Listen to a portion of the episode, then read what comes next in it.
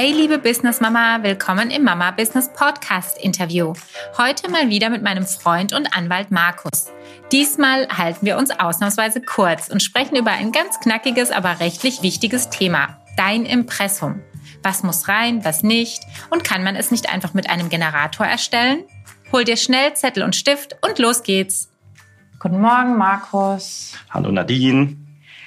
Ich würde gern der Frage anfangen, ähm, was denn rechtlich ein absolutes Muss ist auf der Webseite. Ich würde mich jetzt heute mal eher oder hauptsächlich auf Webseite beschränken, weil das eigentlich so die häufigste Plattform ist, auf denen sich die ähm, Hörerinnen bewegen. Also was muss denn absolut auf die Webseite drauf? Ja, also was auf jede Webseite gehört, ist das Impressum. Und zwar, es gibt in Deutschland ein sogenanntes Telemediengesetz, abgekürzt TMG. Und darin sind allgemeine Informationspflichten geregelt. Und dieses Impressum kann man sich so vorstellen wie eine Art Visitenkarte auf der Webseite. Derjenige, der auf die Seite kommt, soll die Möglichkeit haben, die Seriosität des Anbieters zu überprüfen. Man soll sich ein Bild über das Unternehmen oder die Person, die hinter der Internetseite steht, machen können, sie kontaktieren und nötigenfalls aber auch rechtliche Ansprüche gegen sie durchsetzen.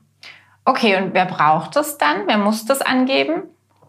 Grundsätzlich kann man sagen, dass die Pflicht für alle Anbieter einer Internetseite gilt, wenn die Plattform geschäftlichen Zwecken dient.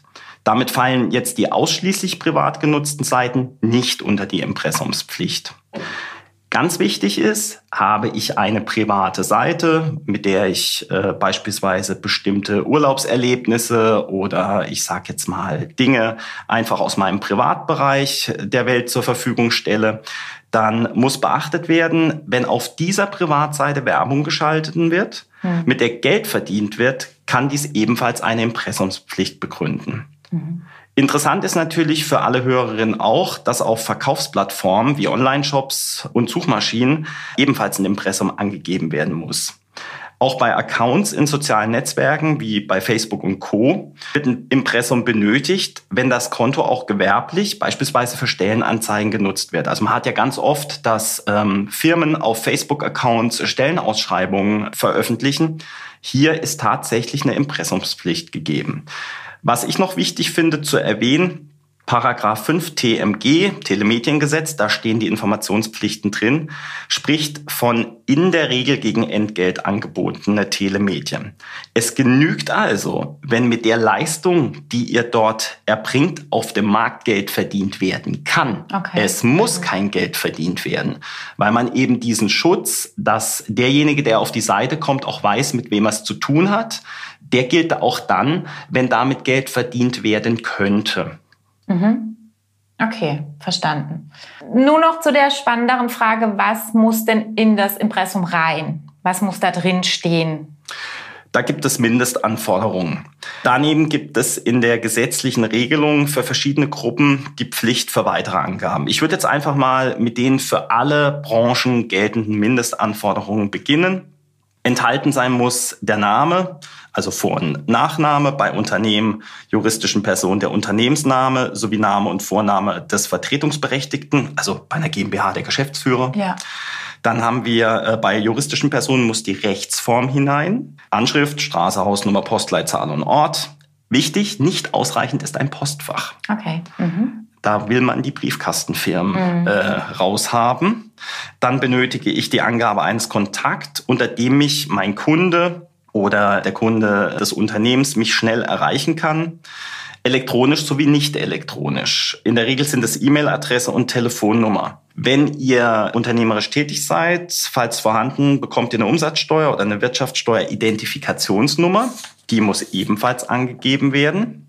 Dann muss auch angegeben werden, falls vorhanden, das Handelsvereins-, Partnerschafts- oder Genossenschaftsregister mit Registernummer damit hätten wir quasi die Mindestanforderungen gemacht. Also wenn du jetzt eine GmbH hast, wie ich gerade gesagt hast, muss rein die Nadine GmbH, Geschäftsführerin Nadine, Anschrift, äh, Adresse, eine E-Mail-Adresse, eine Telefonnummer, wichtig kein Postfach, meine Umsatzsteuer-Identifikationsnummer, meine Wirtschaftssteuer-Identifikationsnummer, gewisse Kapitalgesellschaften haben die, ah, okay. damit das Finanzamt zuordnen kann, äh, wer das ist. Okay. Ähm, und eben diese, die wir gerade genannt haben, die sind quasi die Mindestanforderungen nach Paragraph 5 Telemediengesetz. Okay. Also da kann sich jeder gerne auch mal im Gesetz informieren. Da steht es nämlich alles drin. Okay. Da haben wir alle total Lust drauf, Markus. Deswegen ja, machst du das mit uns, damit wir das nicht tun müssen. Ja, aber ich kann jeden mal ermutigen, bevor man jetzt wild durch ja. die Gegend surft. Ähm, also bei mir in meiner universitären Ausbildung vor 170 Jahren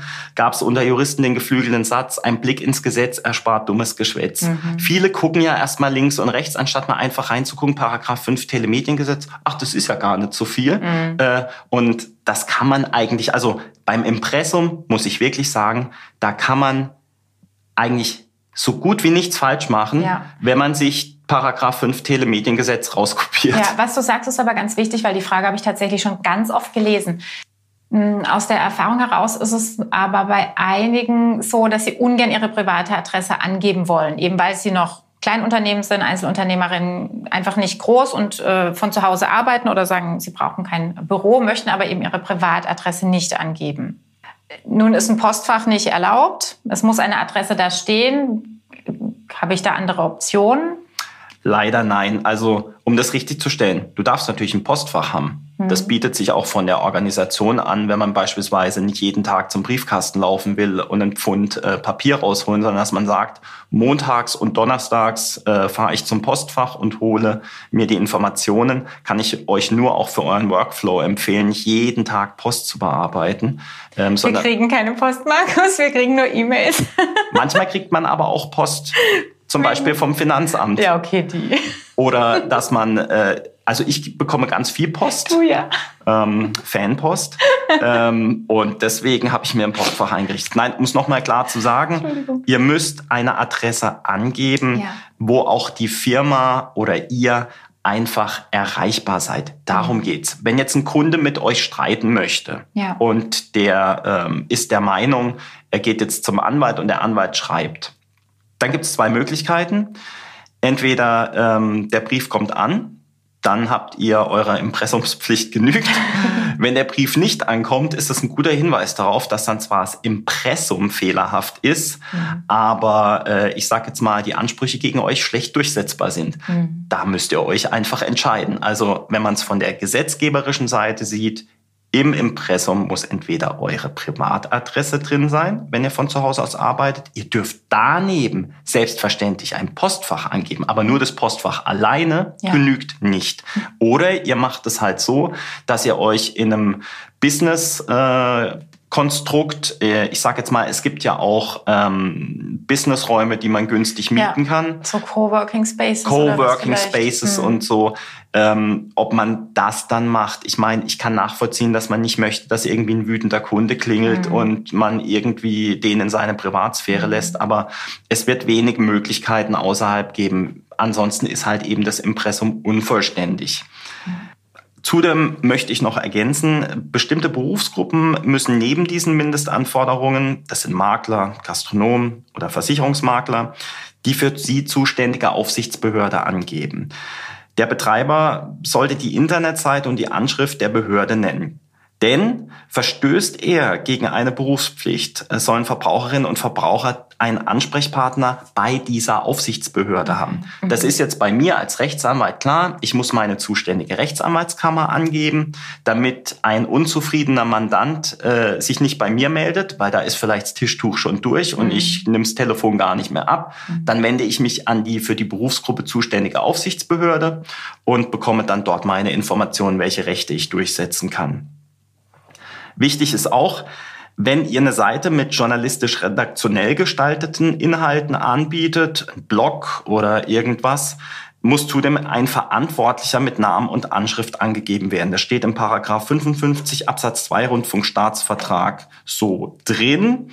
Bei Zeitungen oder Magazinen sind das in der Regel der Geschäftsführer und der Chefredakteur. Also wenn die Nadine auf ihrer Seite nunmehr beispielsweise Blog oder irgendwelche, es sagt ja, journalistisch redaktionell erstellte Beiträge veröffentlicht, dann steht da meistens, das könnt ihr euch auch mal im Internet angucken, Verantwortlicher für den redaktionellen Inhalt Nadine Quosdorf. Das seid ihr, wenn ihr als Mami Einzelunternehmerin seid, dann seid ihr nicht nur der Betreiber, der ins Impressum äh, rein muss, sondern ihr seid auch redaktionell Verantwortlicher im Sinne von Paragraph 55 Absatz 2 Rundfunkstaatsvertrag. Mhm. Okay, das ist spannend, weil das betrifft ja tatsächlich sehr viele, gerade wegen des Blogs. Ähm, und muss sicherlich noch ergänzt werden bei der einen oder anderen. Deswegen wollte ich es nicht unerwähnt lassen, weil das sind so kleine Stolpersteinchen, ja. ähm, die man vielleicht nicht im Auge hat, aber die mit einem Satz ähm, erledigt sind. Mhm. Was vielleicht auch noch interessant ist, dass seit dem Jahr 2016 Online-Anbieter, die ihre Waren oder Dienstleistungen auch Verbraucherinnen und Verbrauchern anbieten, zusätzlich mit einem Link auf die Online-Streitbeilegungsplattform der EU hinweisen müssen. Mhm. Äh, das war am Anfang bei uns Anwälten auch so. Ich wette, dass 70 Prozent aller Anwaltsseiten, insbesondere kleinere Kanzleien, das bis heute nicht haben, mhm. diese Verlinkung auf die EU-Online-Streitbeilegungsplattform. Weil diese ist EU-weit gültig. Denn das Business wächst und auf einmal habt ihr Kunden in Frankreich, Spanien, Italien und die wollen sich irgendwo beschweren. Jetzt ist der Rechtsdurchsetzungsweg innerhalb Europas jetzt nicht unbedingt der einfachste. Deshalb hat die EU diese Online-Streitbeilegungsplattform gegründet, die ich auch für eine gute Sache halte, weil man, äh, selbst wenn es mal irgendwelche Missverständnisse oder Unstimmigkeiten gibt, da ohne Anwalt relativ kostenlos wahrscheinlich die Sache ähm, zunächst mal an eine unabhängige, objektive Behörde weitergibt, die versucht zu vermitteln. Ja, und deswegen, das ist auch noch ganz wichtig. Also wenn ihr, ähm, wenn ihr eine Seite macht, im Zweifel verlinkt ihr auf diese Streit Beilegungsplattform. Wenn ihr nicht unter die Pflicht fallt, dann habt ihr halt eine Pflicht zu viel erfüllt. Ja. Dafür gibt es noch keinen Sanktionsmechanismus. Nein, das ist super auf jeden Fall. Last but not least möchte ich auch noch sagen, dass ein Unternehmen auch darüber informieren muss, ob er bereit oder verpflichtet ist, an einem Verbraucherschlichtungsverfahren teilzunehmen. Okay. Ist das der Fall, dann muss die zuständige Verbraucherschlichtungsstelle unter Angabe ihrer Kontaktdaten, Anschrift und Webseite genannt werden. Die Hinweise nach dem VSBG Gesetz über die alternative Streitbeilegung in Verbrauchersachen müssen leicht zugänglich auf der Webseite des Unternehmens erscheinen, wobei der Unternehmer frei ist zu entscheiden, ob dies im Impressum oder an einem anderen Ort der Website erfolgen soll, solange ein leichter Zugang gewährleistet ist. Mhm. Okay. Also wenn ihr jetzt alle schon Schnappatmung bekommt, wir fassen das Ganze nochmal in einem Blogbeitrag zusammen, dann könnt ihr auch nochmal alles nachlesen. Ähm, wo, wo muss denn das Impressum stehen auf meiner Webseite? Meistens ist das Impressum über einen Link zu finden.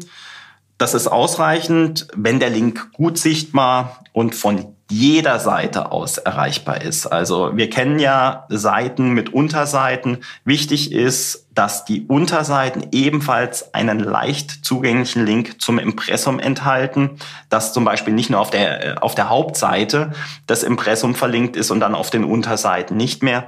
Darauf sollte man achten. Das sieht man leider heute auch noch ab und an, wo man sich denkt, das kann man eigentlich heute technisch sehr leicht vermeiden. Es gehört eigentlich zum Standard. Deshalb sieht man ja meistens das Impressum entweder oben in einem eigenen Punkt, Dazu möchte ich auch noch mal darauf hinweisen, man kann das Impressum auch unter Kontakt natürlich äh, hinterlegen. Nur wenn der Gesetzgeber von Impressum spricht, würde ich jedem empfehlen, auch Impressum hinzuschreiben, auch als eigenen Writer und eben dafür zu sorgen, dass von jeder Unterseite aus das Impressum erreichbar ist. Genau. Also wir empfehlen einfach immer, es in den Footer zu packen, weil der Footer ist überall sichtbar und ähm, also ganz unten am Ende von der Webseite, der bleibt immer da und nicht in den Header zu packen, oben rein, weil es dafür verschenkter Platz ist. Den Platz braucht ihr für wichtigere Dinge wie über uns, eure Leistungen, Angebote und so weiter. Packt's am besten immer in den Footer. Was auch ganz oft leider noch zu sehen ist, worauf ich nochmal nachdrücklich hinweisen möchte, es ist nicht ausreichend, wenn ihr die Angaben übers Impressum in allgemeine Geschäftsbedingungen packt. Also man kennt es ja meistens, auf jeder Seite gibt es ja auch so ein Writer AGB und da kommt dann irgendwo unten, ganz am Ende, nach 115 Seiten, kommt dann irgendwo Impressum. Da sagt sogar die Rechtsprechung in den allgemeinen Geschäftsbedingungen versteckt, also nicht leicht erreichbar. Mhm. Und das ist so ein Klassiker, ähm, den sollte man wirklich vermeiden.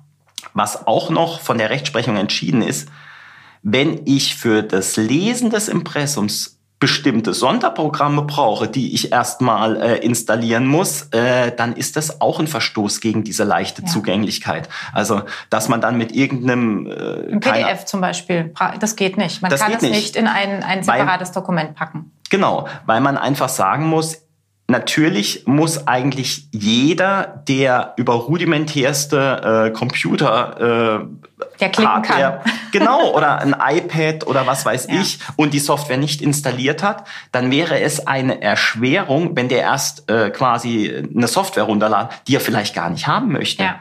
Und äh, da Daten teilen muss, zu dem Thema kommen wir ja später auch noch. Also keep it simple, wirklich Impressum nennen, wirklich auch nur das reinschreiben, was in Paragraph 5 Telemediengesetz steht. Vielleicht noch die Überprüfung, gehöre ich zu einer gewissen Berufsgruppe an in meinem Business, ähm, die eine Aufsichtsbehörde hat? Mhm. Bin ich verpflichtet, etwas zur außergerichtlichen Streitbeilegung äh, zu verlinken und falle ich eben unter dieses Gesetz über die alternative Streitbeilegung beziehungsweise muss ich auf die EU-Online-Streitbeilegung verlinken. Ich glaube, das mit der mhm. EU, das machen heute alle, weil sie einfach im Zweifel sagen, hey, wenn ich Auslandskontakt habe, ähm, dann ist es für mich unerlässlich, das auf die Homepage draufzupacken, weil es ja vielleicht gar nicht nachteilig ist.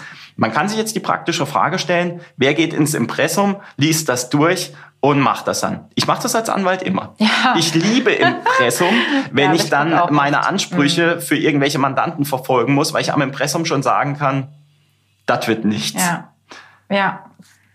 Ja, ich, ich denke, viele arbeiten tatsächlich ja der Einfachheit halber mit den Generatoren und deswegen sehen auch die Impressums, Impressi, Impressums alle äh, relativ gleich aus und da ist auch eben dieser Punkt mit der Streitbeilegung bei, ohne dass äh, ich unterstelle jetzt mal den meisten sich jemand dazu Gedanken macht. Also wenn jeder, jemand das große Latinum hat, ich bin der Meinung, es heißt das Impressum, die Impressum. Ja, äh, oder es hinten, ja, das kann sein. Das wäre italienisch. Das finden wir noch raus. Ein Espresso, zwei. Espresso. Genau. Ja, das stimmt. Das Espressi ist eingedeutschter Quatsch, oder? Am liebsten habe ich, wenn jemand eine Espresso bestellt, der geht dann ganz schnell. Du, nein, das, das, das stimmt nicht. Ich hatte einen Kollegen aus der italienischen Schweiz und der sagte das. Vielleicht ist sowas wie Dialekt. Der Espresso. Ich finde ihn trotzdem toll. Ja, egal, habt ihr. Ich habe auch gerne einen schnellen Espresso. Eben, machen wir nachher. Ähm, die letzte Frage für heute. Was kann denn passieren, wenn meine Webseite kein Impressum hat oder Fehler im Impressum in irgendeiner Weise hat? Genau. Also wenn ich gar kein Impressum habe, äh, dann ist es tatsächlich so, dass mir eine Geldbuße von bis zu 50.000 Euro droht.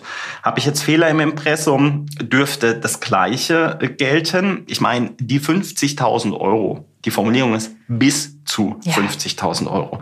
Da wird man natürlich verschiedene Maßstäbe ansetzen. Also wenn jetzt Apple kein Impressum hat, mhm. äh, kommen wir wahrscheinlich zu den 50.000. Äh, wenn ich jetzt kein Impressum habe, dann treffen mich auch 5000 Euro Geldbuße empfindlich. Ja, Außerdem, was ihr immer im Hinterkopf behalten müsst, ist es ein Wettbewerbsverstoß. Ihr benachteiligt äh, quasi die anderen, die das Impressum vollständig äh, auf der Webseite und richtig widerspiegeln, wenn ihr das selbst nicht macht. Das ist tatsächlich ein Wettbewerbsverstoß. Und daraus können sich dann von euren Mitbewerbern Unterlassungsansprüche ergeben. Auch die Verbraucherschutzverbände sind ja klagebefugt mhm. und dürfen Unterlassungen durchsetzen. Das liest man immer mal wieder. Also Wettbewerbsverstoß, Folge Unterlassungsanspruch. Und Unterlassungsanspruch ist oftmals mit kostenpflichtigen Abmahnungen verbunden. Okay. Heißt unser Fazit, ein Impressum zu erstellen ist kein Hexenwerk, deswegen macht es bitte. Absolut. Ihr müsst, ihr müsst. Also für den absoluten Mindestrahmen. Und wenn ihr euch unsicher seid, äh, Nadine hat es ja auch gesagt, es gibt viele kostenlose äh, Generatoren, wo man dann auch wirklich das richtig machen kann, weil es sind nicht viele Punkte, die da rein müssen. Ja. Die einzige Hürde ist vielleicht, reichen mir die Mindestanforderungen? Brauche ich noch was extra? Ja. Da kann man aber sich, glaube ich, auch sehr einfach drüber informieren, indem man einfach mal bei den Mitbewerbern guckt, wie machen denn die das Impressum? Ja.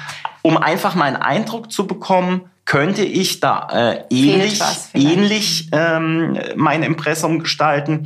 Was ich noch empfehlen würde, wirklich mal bei Google 5 TMG eingeben.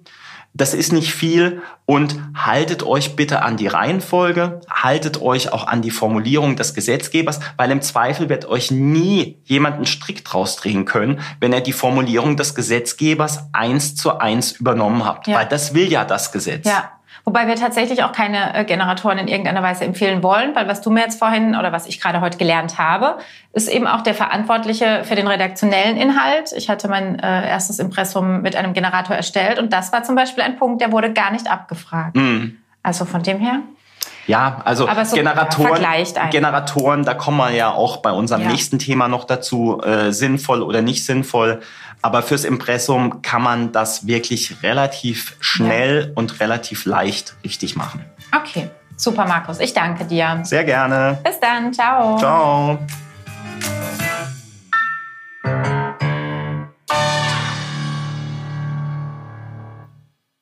Da sind wir schon wieder am Ende. Vielen Dank für deine Zeit. Noch ein kleiner Hinweis am Rande. Bitte vergiss nicht, dass alle meine Inhalte keine Rechtsberatung darstellen. Meine Gäste und ich berichten lediglich über unsere Erfahrungen und geben dir persönliche Tipps. Wenn du allerdings auf der Suche nach rechtlicher Unterstützung bist, hör dir gerne die Folgen mit meinem Freund und Anwalt Markus an, um zu sehen, ob er dir vielleicht sympathisch ist und ihr zusammenarbeiten wollt. Bis bald auf mama-business.de. Ich freue mich auf dich.